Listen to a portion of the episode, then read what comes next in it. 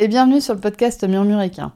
Moi c'est Audrey et tous les vendredis, je vous partage un maximum d'informations et de pistes de réflexion sur des sujets autour de la santé et du bien-être, autant équin qu'humain. L'objectif de ce podcast est de vous apporter de la sérénité et de la sécurité dans votre couple cheval-cavalier en vous permettant de gagner en compréhension du monde équin sans jugement, mais surtout avec une bonne dose d'humour, de bonne humeur, de passion et d'ouverture d'esprit. Bonne écoute Bonjour et bienvenue dans ce nouvel épisode du podcast Murmuréquin. Alors, tu l'as certainement vu dans ce titre, mais cet épisode, il va pas forcément être hyper joyeux. D'ailleurs, tu n'es pas obligé de l'écouter. Vraiment, t'es pas obligé de l'écouter s'il est trop émotionnel pour toi. On va parler de fin de vie de l'animal et surtout on va parler d'euthanasie, de comment ça se passe une euthanasie, etc. Donc cet épisode, il va être plein de déclencheurs émotionnels. Même moi, je suis pas sûre de réussir à l'enregistrer d'une seule traite. Donc du coup, je te mets en garde et là, tu as le temps de, quitter cet épisode. De quitter cet épisode si tu n'es pas prête à l'écouter. Si tu n'es pas prête à l'écouter maintenant, si tu veux jamais l'écouter, eh ben, il n'y a pas de souci. C'est peut-être un épisode qui me fera des stats de merde, mais c'est pas grave. Vraiment, euh, arrête de l'écouter si t'es pas prête à l'écouter. Ou tu peux y revenir après et être dans, une meilleure ambiance peut-être pour l'écouter aussi. Petite mise en garde euh, comme ça, mais euh, moi, si j'étais vous, euh, enfin, si j'étais à ta place, euh, je l'écouterais pas en voiture, par exemple. voilà, ou je l'écouterais pas si je suis au bureau avec des collègues, des, trucs comme ça. Donc du coup, vraiment, sens-toi libre de partir de cet épisode maintenant. Vas-y, fais-le, casse-toi. non, tu peux rester si ça t'aide. Le but de cet épisode, c'est qu'en fait, euh, ben, là, récemment, j'ai eu des amis qui m'ont questionné sur l'euthanasie, qui, ont qui ont été confrontés à l'euthanasie. Et en fait, il y a plein de choses qu'on ne sait pas sur l'euthanasie, il y a plein de choses où on n'est pas au courant, il y a plein de choses à démystifier. Et pour moi, c'est tout ce qu'il y a autour de la mort. Il y a un intérêt à démystifier pour s'y préparer et pour qu'en fait, même si tu seras jamais prête le moment venu, et même moi, je serai jamais prête, mais ça permet de rendre les choses un peu plus faciles. Ça permet de rendre peut-être les choses un peu plus fluides et que tu puisses t'occuper de ce qui est vraiment important au moment-là, c'est-à-dire ton cheval ou ton chien ou ton chat et tes émotions à toi et de pas devoir te poser en plus mille questions et de pas rajouter une charge mentale. Donc du coup, cet épisode, il va être euh, enregistré, il est enregistré il est diffusé pour dédramatiser ce qui se passe autour de l'euthanasie et pour peut-être t'aider à te préparer à l'euthanasie, même si encore une fois, je pense qu'on sera jamais prêt. Cet épisode, il va parler euthanasie des chevaux, on est dans le podcast Murmuricain. Je vais aussi un petit peu aborder chien et chat. Il y a plein de choses qui sont vraiment identiques et euh, donc voilà, je vais aborder les deux. Je pense que les deux, c'est important de les aborder. Donc chevaux, qui sont des gros animaux, on va dire. Et dans chevaux, on peut aussi mettre tout ce qui est vache de compagnie, moutons, chèvres, etc. Et après, dans chien et chat, bah, on peut y rajouter, en fait, il faut y comprendre petits animaux de compagnie qui n'ont pas les mêmes règles sanitaires et donc euh, qui sont différents. Mais dans petits animaux de compagnie, on peut avoir les lapins, les cochons d'Inde, les hamsters, euh, tous les petits animaux de compagnie. Je vais te parler d'euthanasie, de ce que j'en connais, de ce que je me suis renseignée dessus et aussi de mon expérience à moi. Mon expérience, elle est plus avec des chats.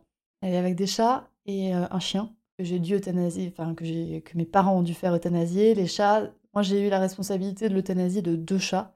Et les chevaux, voilà, je commence déjà à avoir les larmes aux yeux. Putain, il va être dur cet épisode. Et les chevaux, j'ai pas encore été confrontée à l'euthanasie directe d'un cheval. J'ai juste été confrontée à l'euthanasie du cheval d'une copine et du coup m'a fait euh, réfléchir sur mon cas à moi. Donc l'euthanasie, elle se déroule, euh, il y a deux cas d'euthanasie, on va dire. Il y a le cas où en fait euh, il y a eu un grave accident, il y a eu un gros gros accident et on ne peut pas soigner l'animal. Typiquement chez les chevaux, c'est ça va être beaucoup de fractures. Beaucoup de fractures, on ne sait pas les soigner. Techniquement, on n'a pas les capacités de les soigner. Ça peut aussi être des coliques, donc c'est des accidents qui proviennent d'un coup et où on n'a pas les compétences pour soigner l'animal. Et après, il peut y avoir aussi en fait de la fin de vie de l'animal. Donc un animal âgé qui, qui va plutôt bien, mais on, sent que c'est sur la pente descendante. Et donc peut se poser la question après de quand est-ce qu'on arrête en fait, quand est-ce qu'on arrête les traitements? Donc le premier cas d'euthanasie est en général assez facile au sens où on n'a pas le choix. On n'a pas le choix que d'euthanasier son animal quand il y a un accident et qu'on n'a pas les, capacités, que les vétérinaires n'ont pas les capacités techniques d'aider votre animal. Mais c'est un cas qui est très brutal, qui est très brutal. On ne peut pas s'y préparer. Mais encore une fois, je pense que même en fin de vie, pour un animal, on ne peut pas s'y préparer non plus. toujours est-il que c'est vrai qu'un animal de 27, un cheval de 27, 28 ans, un chien de 18 ans, la fois on, sait que ça va arriver, mais des fois c'est pas forcément le plus simple parce qu'il va falloir se dire bah ok, maintenant on arrête les traitements. Maintenant on arrête. On est plus néfaste avec les traitements que positif avec les traitements et donc on va arrêter. Donc c'est une grosse responsabilité à prendre. Je vous invite toujours à la prendre en lien avec votre vétérinaire, à en discuter avec lui. Euh, eux aussi sont humains, eux aussi en général ont des animaux. Eux aussi ont de l'expérience avec des animaux qui, sont qui ont peut-être été dans le même cas que le vôtre. Et donc de lui dire, bah voilà, quelles sont les chances pour que mon animal s'en sorte et quelles sont les chances pour que mon animal s'en sorte bien et qu'il ait un niveau de vie qui soit similaire avant et après l'entrée en clinique vétérinaire. C'est-à-dire que s'il a une maladie, ben ok, si on traite, est-ce que son niveau de vie va être le même que si euh, que, euh, que s'il n'avait pas eu la maladie en fait? Et pour moi, si la réponse est non, si la réponse est non, si la réponse est bah en fait le niveau de vie de votre animal va se dégrader, pour moi l'euthanasie est dans ce cas un bon choix. J'ai eu le cas avec, euh, avec un de mes chats où en fait ben, on aurait pu prolonger les opérations, on aurait pu faire les opérations, mais elle aurait été incontinente. honnêtement, c'était une chatte qui était très très autonome, qui avait vraiment très qui, tenait vraiment à son indépendance. Bah ouais, bon bah non, non, parce que si elle devient incontinente, ça veut dire que tous les jours, il y aura des soins à lui faire, ça veut dire qu'il va falloir la laver tous les jours. Et ça, la chatte n'en voudra pas. Donc, été le moment où on a choisi de mettre fin à sa vie parce que, en fait, sa vie ne devenait plus viable, ne devenait plus confortable. Et ces deux cas d'euthanasie, le, cas de l'accident très grave et qui est insoignable, et le cas de l'animal qui est en fin de vie et on dit stop, là c'est bon, son confort de vie, il est trop impacté, on va arrêter la vie de l'animal, c'est ce qui va lui apporter du confort. Ce qui va lui apporter du confort, c'est qu'on arrête sa vie. Ces deux cas, euh, on va en reparler un petit peu après, parce que pour moi, c'est pas forcément la même réflexion qu'on va avoir dans la préparation notamment de l'euthanasie. Mais avant, je voulais vous parler de bah, comment ça se passe concrètement une euthanasie. Donc une euthanasie, concrètement, c'est deux injections. Deux injections, et ça pour moi c'est quelque chose à savoir. C'est qu'il y, a une première injection et une deuxième injection, et c'est la deuxième injection qui a comme rôle d'arrêter le cœur. C'est cette deuxième injection qui va provoquer la mort. Et cette deuxième injection, en fait, elle est douloureuse. Elle, elle fait mal. Elle fait mal, ça fait mal d'arrêter le cœur, ça fait mal de faire une crise cardiaque.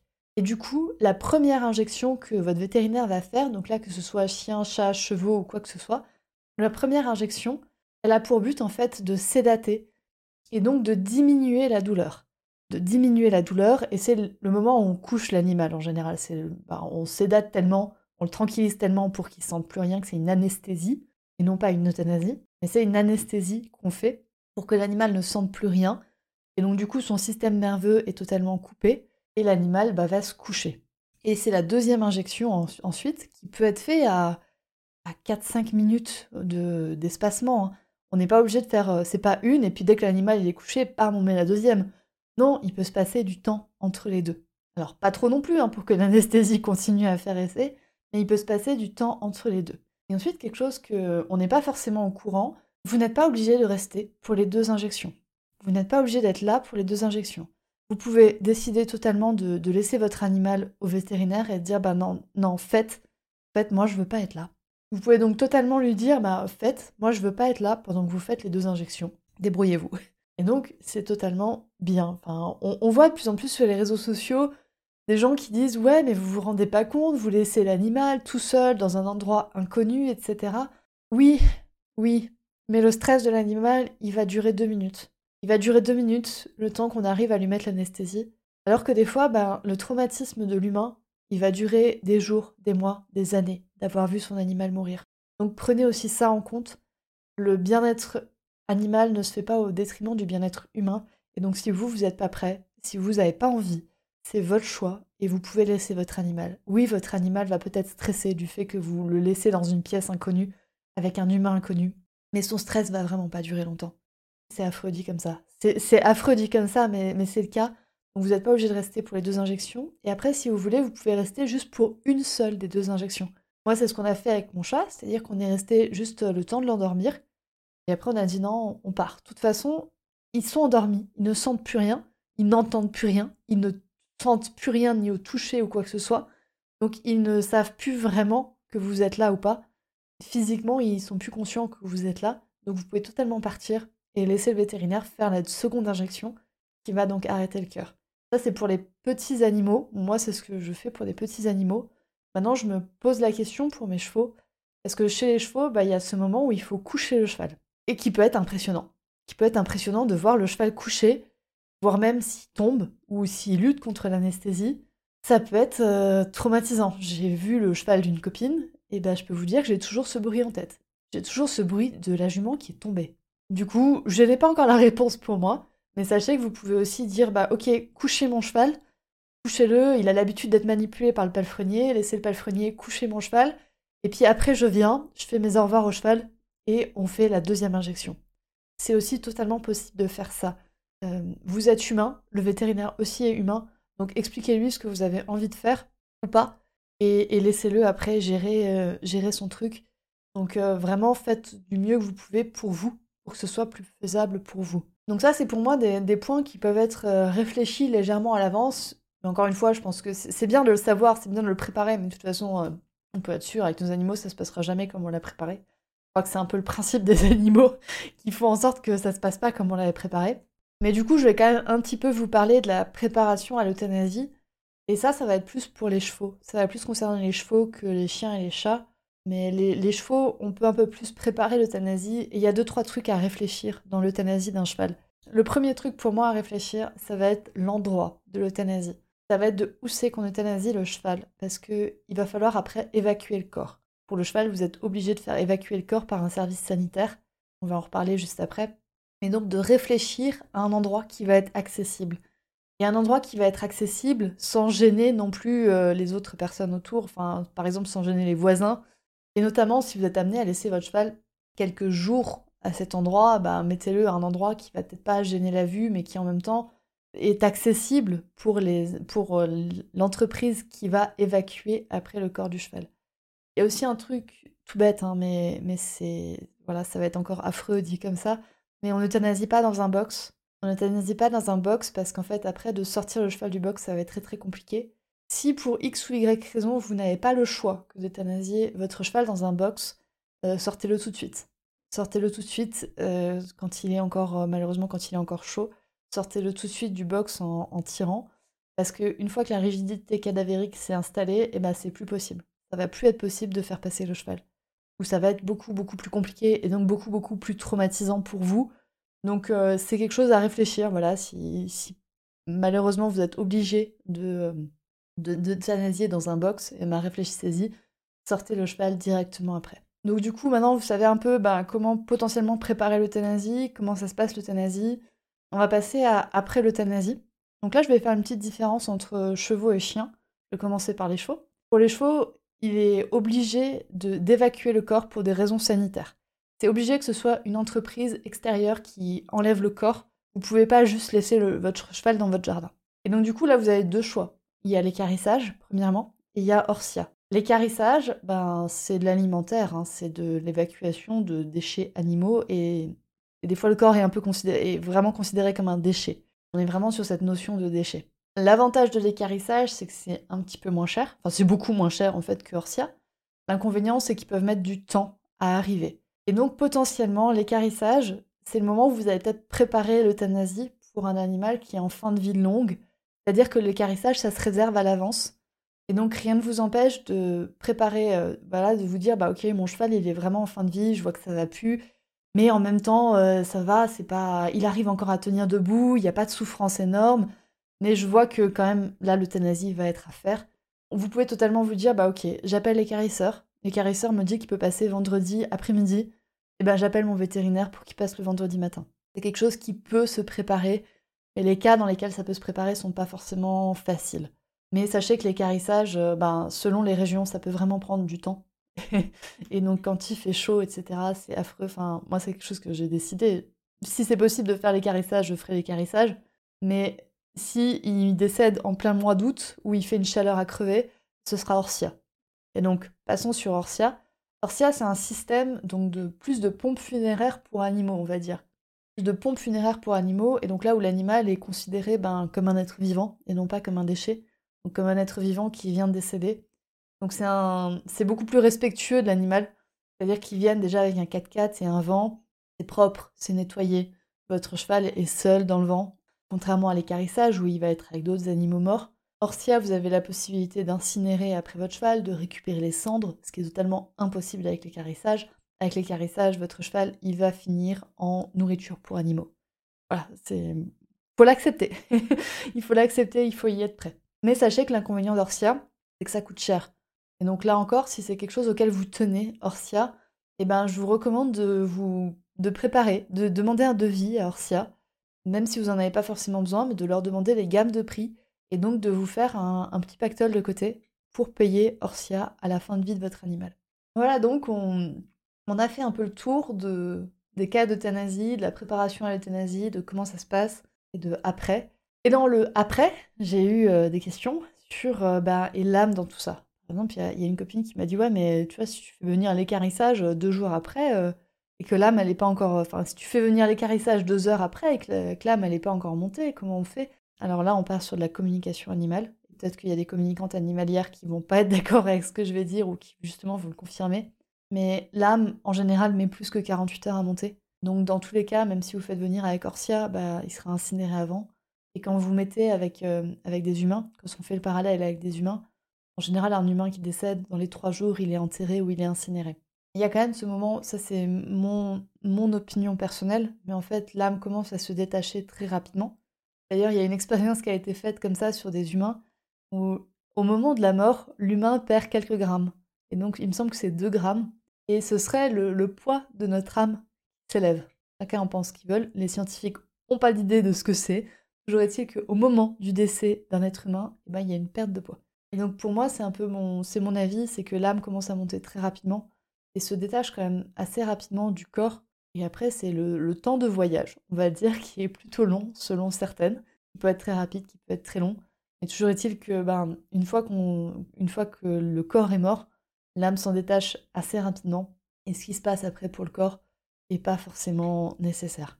Et si vous partez sur les besoins d'une âme au moment du décès, vous pouvez toujours vous dire que bah, peut-être qu'en fait c'est le, destin de l'âme, c'est peut-être quelque chose que l'âme doit expérimenter, une mort comme ça. Voilà. Si ça peut vous rassurer, et eh ben que ça vous rassure, que ça vous dise. Et encore une fois, bah, le décès d'un animal, en général, c'est beaucoup plus dur pour ceux qui restent que pour celui qui part. Donc faites en sorte que pour ceux qui restent, ça se passe bien, ça se passe du mieux possible. Celui qui part, il est parti, en général. Il, est parti. Et, s'il n'est pas parti tout de suite, il va partir relativement rapidement. Et celui qui part, il, part. Point. Et ceux qui restent, c'est ceux qui vont devoir vivre avec son départ. Donc faites en sorte que tout se passe bien pour vous et que vous ayez le moins de regrets et de culpabilité possible. Je vous souhaite de tout cœur de vivre le décès de votre animal avec uniquement de la tristesse comme émotion, avec uniquement de la tristesse et pas de la colère, pas de la culpabilité, pas du regret, donc faites en sorte de, faire en sorte, je vous invite à faire en sorte que la seule émotion que vous ayez à éprouver, ce soit de la tristesse. Et donc de tout faire en sorte, de tout faire pour que vous évitiez la culpabilité, de tout faire peut-être pour aider votre animal ou pour le laisser partir. Il y a aussi ce côté-là, des fois, bah, en fait, il faut les laisser partir. Quand l'animal arrête de se battre, ça sert à rien de se battre pour eux. Ça sert à rien de se battre pour eux si eux ont déjà décidé que bah, c'était le moment c'est bon, c'est fini, on arrête. Et après, ça c'est mon avis personnel, mais moi je pense que les animaux ont la chance d'avoir l'euthanasie. Et que certains humains n'ont pas la chance. Chez les humains, on a le côté acharnement thérapeutique et l'interdiction de mettre fin à une vie, même si la personne souhaite mettre fin à sa vie. En tout cas en France. C'est vrai qu'il y a peut-être euh, des Suisses qui m'écoutent, mais en tout, cas, en France, on a cette interdiction de mettre fin à la vie, et pour moi, ça peut être une chance pour l'animal, en fait, de choisir le moment où il veut partir donc écoutez votre animal et écoutez, respectez sa décision, que si lui il a décidé de partir maintenant, et eh ben il part maintenant. Pour les chats et les chiens, l'après-euthanasie, vous avez deux choix.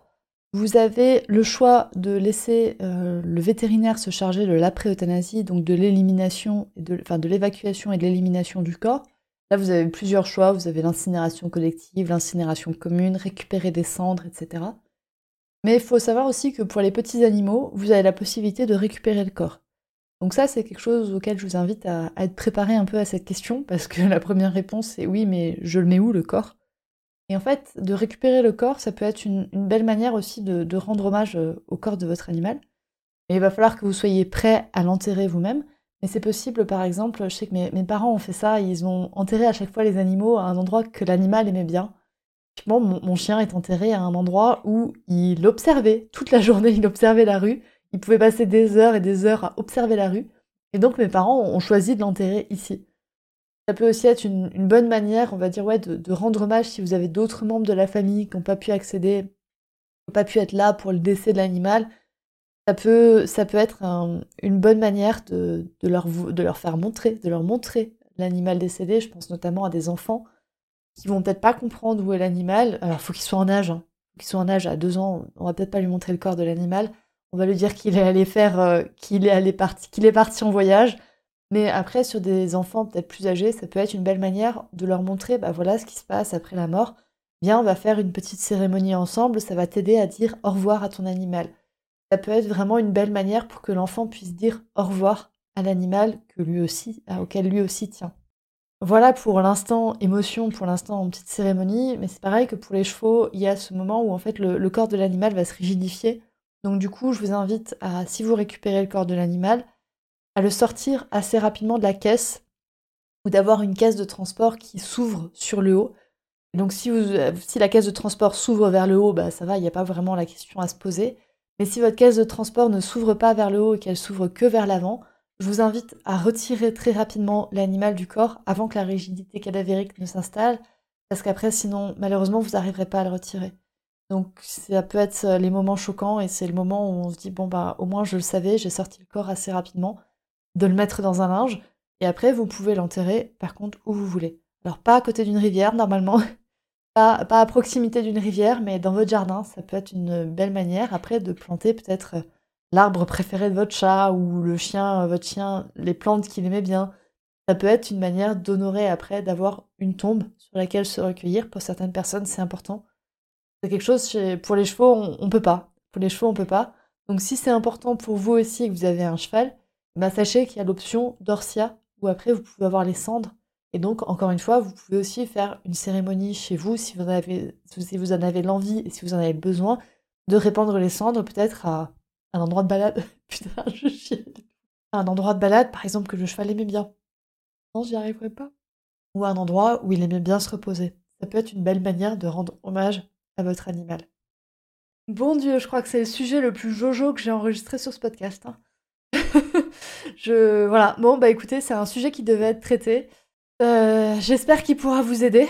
J'espère que ce sujet pourra vous aider. Je pense que plus on est informé au moment du décès de l'animal, plus euh, ça se passe bien. Et que, en tout cas, euh, j'espère que du coup cet épisode vous facilitera le moment de transition, qui n'est pas facile du tout, du tout émotionnellement, et que, bah, cet épisode ouais, vous permettra de, de, le vivre le mieux possible, même si le mieux, bah, c'est pas forcément, pas forcément l'idéal quand même.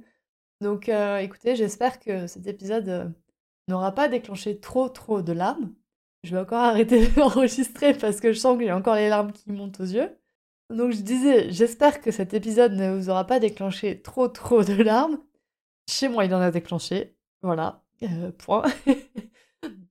et, euh, et du coup, je vous dis à la semaine prochaine pour un épisode qui sera beaucoup beaucoup plus joyeux, qui sera beaucoup plus joyeux, qui sera enfin, qui sera inspirant différemment. Et on se retrouve donc très vite pour des épisodes qui vont remonter un petit peu le niveau d'énergie. Je vous souhaite une bonne semaine et je vous dis à très vite. Et voilà, c'est la fin de cet épisode du podcast Murmuréquin. J'espère que cet épisode vous a plu. Si c'est le cas, n'hésitez pas à venir me le dire sur Instagram ou par mail.